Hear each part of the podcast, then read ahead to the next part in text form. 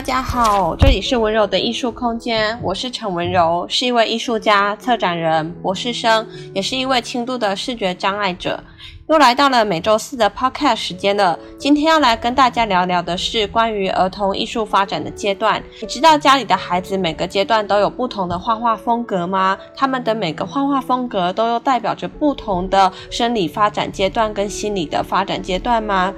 我们今天要来从罗文菲德提出来的儿童绘画发展阶段来跟大家分享，小朋友在不同的年纪里面会有什么样的绘画情况。那这个也是在我自己亲自的教学现场里面亲身的感受跟体会，能够帮助我们更能好好的去引导小朋友应该在什么样的阶段下去进一步的往前发展，或者是保留它原本的图像。而在原本的基础上继续画得更丰富和更有特色。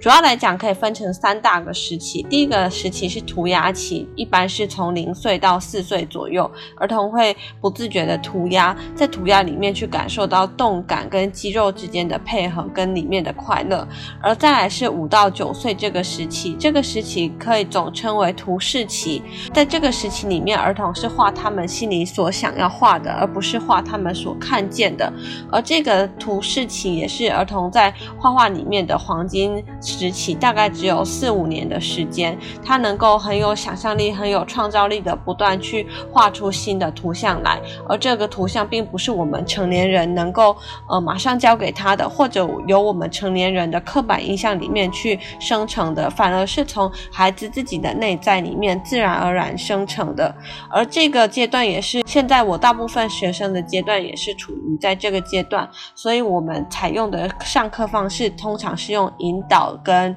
呃陪伴的方式，用启发的方式来告诉他说：“诶，你这边可以再加一些什么故事啊？或者你这朵花为什么长这样子？它旁边还有没有朋友啊？”透过不断的问答的方法来让他进行联想，进行更多的创意。那透过创意的累积，让他能够呃提升他的创造力跟整个丰富的想象力。在进入到九岁之后呢，九岁到十二岁之后就进入到了写实前期了。写实前期就是孩子他开始更呃认真的去观察这个外在世界的。呃，变化是什么样子的？他也开始有了立体空间透视的观念，所以尤其到小四、小五左右的孩子，他们的图像可以越来越复杂，也能够呃慢慢的去观察到物品的细节，把它描绘出来。但是这个时期的孩子，呃，比较需要的是去培养信心，因为他有可能因为自己画的不像而失去信心，所以如何让他继续培养他的想象力，同时又能够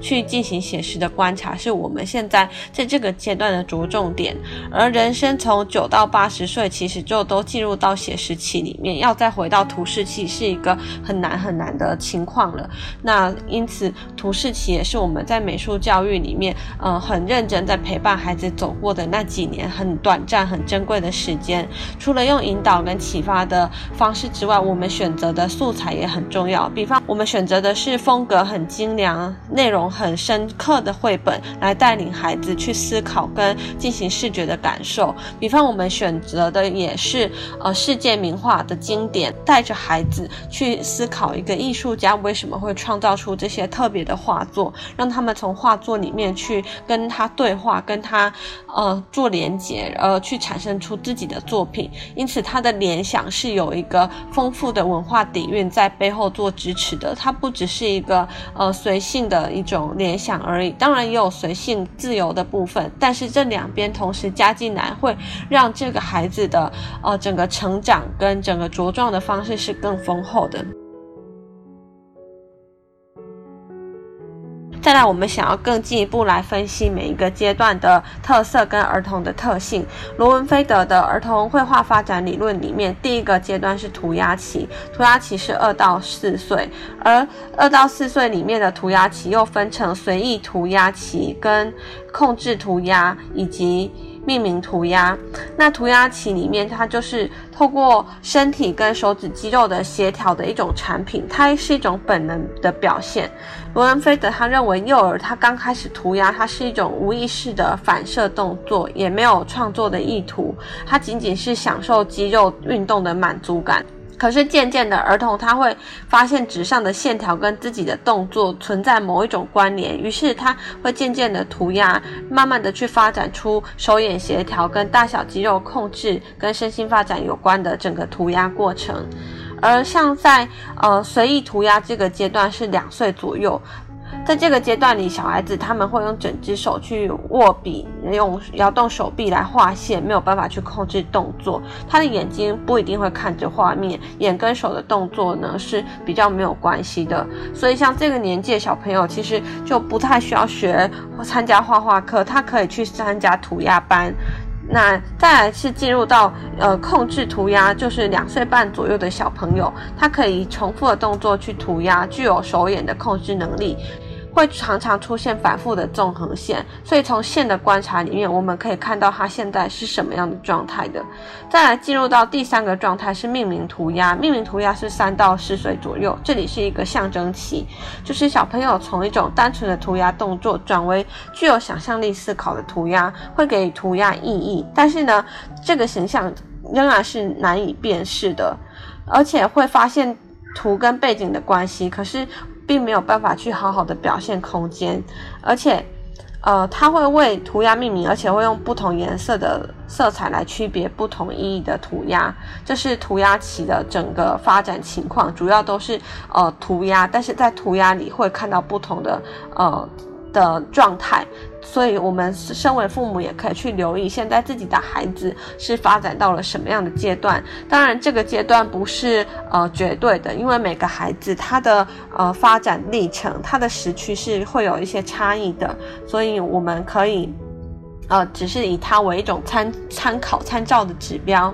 再进入到第二个发展期是前图式期，前图式期是四到七岁，四到七岁的这个时候呢，小朋友他对于环境的接触是逐渐扩大的，他的对世界的探索大于自身身体的操控，所以他儿童他开始会有意识的去做一些表现，能够发展出现实。现实思想跟绘画之间的关系，而且他会不断的接受新的概念，所以他会经常去改变他绘画的概念跟形象。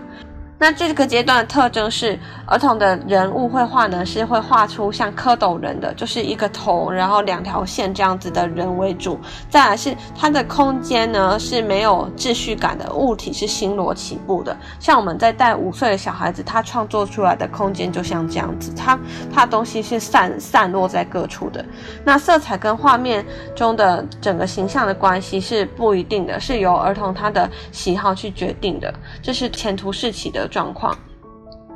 那再来进入到图示期，就是七到九岁的时候呢，这个时候是绘画的黄金期。这个时候呢，本身会发展出儿童他固定的绘画符号，可以称为图示或者是基模。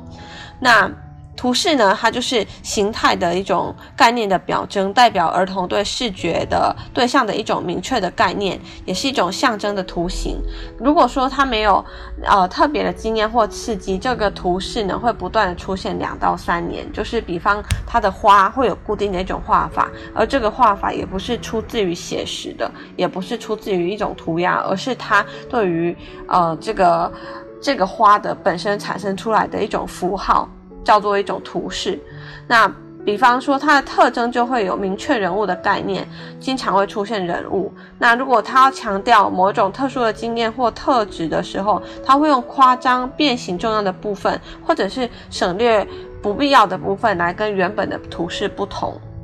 那再来就是空间的表现方法，它开始出现多样化的表现，比方说出现了基底线跟天空线，或者是展开或折叠的画法。或者是多视点同时存在一个画面，不同的时间同时存在一个画面等等，这个都是儿童可能会呃在这个阶段可能会发生的。那也就是说，在五岁左右的小朋友，他的画面里面可能还不一定会有基底线，可是到了七岁左右的小朋友，他们会很容易从自己的发展里就会跑出来了。所以我们在教学的时候，你在面对五岁小朋友，你不一定要马上教他天空。要有一条天空线，要有一条基底线，因为在他那个发展年纪里面，他确实是还没有发展出这样子的空间概念，而应该去慢慢的等待他到成长到一个阶段之后，有些东西就能够表达出来。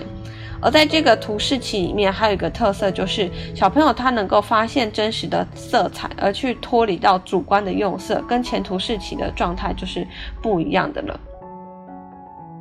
再来到第四个阶段是理智的萌芽，叫做党群期，它年龄介于九到十二岁之间，大概就是小四到小六之间。那在这个阶段，儿童他们开始渐渐会有群体的观念，特征大概是有这样子的特征，比方说造型的特征，这个时候儿童他对性别开始有感觉，那他会去表现性别的特征。比方用衣着、装饰等不同的呃图示来显现性别的差异，那画中的形态呢，也会比以前更加接近于实物。而色彩的表现特征呢，是这个时期的儿童他的自我中心概念比前期要弱，所以他在色彩的表现方面，他会从固定的色彩模式转变成有特性的色彩表现，对色彩的认识会比呃前一个阶段来的更敏锐，能区辨出色彩相杂的物体，也能够区辨出色彩的明暗等跟深浅等等的。那在空间的表现特征上，是儿童他对自我。的和环境的关系有更深的认识了，所以呢，它在画面的表现的话，它从基底线的象征法转变成具有写实倾向的表现，比方它会有一点点透视啊，或者有一点点紧身感、前后的层次感。在另外一个阶段是拟似写实阶段，是推理年龄，大概是十二到十四岁。儿童进入到这个年龄之后呢，他们对自己的作品就会开始有批判的意识。他这时候开始脱离了无意识的创作，比方说他人物的造型特征呢，会逐渐建于。接近于写实，那造型的视觉型的儿童，他就会依据客观的视觉经验来作画；那触觉型的儿童，他会根据主观的感性经验作画，做夸张的表现，比较不重视比例的关系。在这里就会又分成了两种类型，就是儿童他是一种视觉型的，或者是触觉型的，会影响到他往后在发展的时候，他怎么样来看待这个事物，他怎么样来作画。那通常大家会以为视觉型的儿童他们画的画是比较呃丰富啊、比较漂亮，其实也不一定。有的时候触觉型的小朋友他能够画出很主观、很有感受性的色彩，也能够表现出一种呃很内心的感受，这也是一种呃很特别、很很能够被很需要被保护下来的特质。那在这个呃推理年龄这个阶段呢，他们的空间表现特征就是视觉型的儿童，他会把远物画小，近物画大，去表现出三度空间。那触觉型的儿童呢，他则常常有模式起的作风，就是以基底线去表现空间，这是他们之间的一种差异。那色彩的表现特征的话呢，视觉型的儿童他会注意到不同环境距离下色彩的变化，能够用视觉的印象来调整色彩，就比方说深浅啊、呃阴影啊这些的。那触觉型的儿童他常常是用个人的主观情感来决定色彩的使用，那就比方说像是印象派或者是像是梵梵谷这样子的画作，我们可以更把它理解成是一种触觉型的表现。那再来第六个阶段是写实决定时期，这个又叫做青春期危机，大概在十五岁发展之后。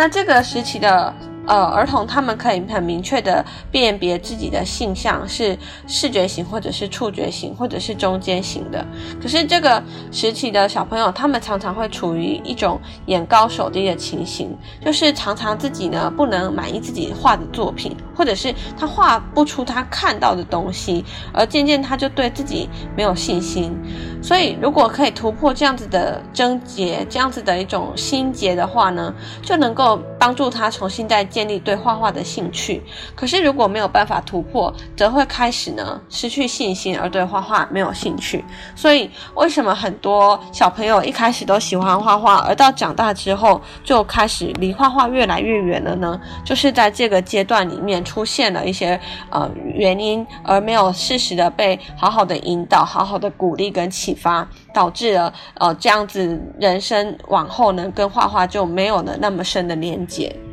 所以从这六个阶段看起来，我们会发现每一个阶段的小朋友，他们都有一个呃自己那个阶段很大的特征、很大的发展方向，而我们身为老师，就只是一个呃辅助的角色。我们在他发展的阶段里面，用他适合的方式来引导他、启发他。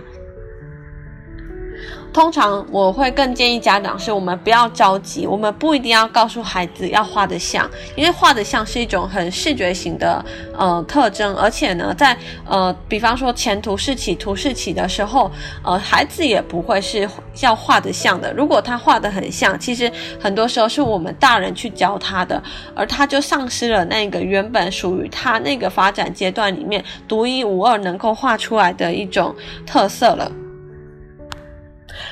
而我觉得，当我们能够对这种发展理论有更深的了解之后，我们呃能够更客观也更心平静气的来看待我们的孩子，他们现在画出来的东西，不会因为他现在画的看起来好像是一团混乱，或者他每次都在画重复的主题，就感到呃有点焦虑，想说怎么办？我的小朋友怎么到现在还在画这种抽象画？怎么到现在还在画车子？车子已经画一年了，怎么还在画？其实这个都很正常。常的，呃，我们只要能够看到他内心的需求，比方他一直画车子，就是他对这东西真的是他很有兴趣的，也是他的一个图示，他内在生成一个图示，他透过引领他、引导他多观察不同的车子，以及车子跟马路、车子跟呃外在的树木、天空、花鸟的连接，让他能够以车子为中心，慢慢去扩展主题，那这样就是一个好的引导，能够让孩子呢，呃，越来有。越多的体验跟越来越多的想象力，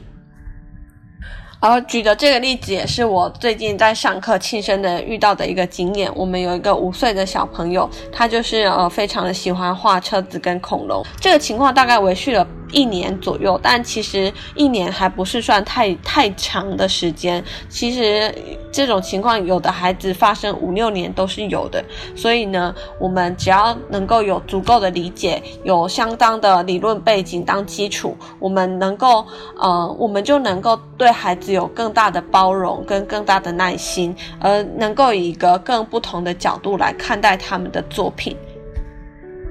就是我们可以相信每个孩子画下来的东西都是独一无二的，他们能够用他们的手去产生出一些在我们成年人的手下已经画不出来的东西，那样的东西是很珍贵，值得我们去保留，去为它保留跟细心呵护的。那。这也是作为一个老师，我觉得，呃，在教与不教之间，很需要去拿捏的一个分寸，如何去呃给予孩子，而这个给予又不是一种成人式的给予，不是一种干扰，而是一种正向的引导跟启发。那今天和大家分享了这样一个理论，也希望对于爸爸妈妈们，对于家长们有一些收获，能够对孩子的整个发展过程有更深刻的理解。谢谢大家今天的收听，我们下一集会分享更多和美和艺术相关的故事，那我们下周再见喽，大家拜拜。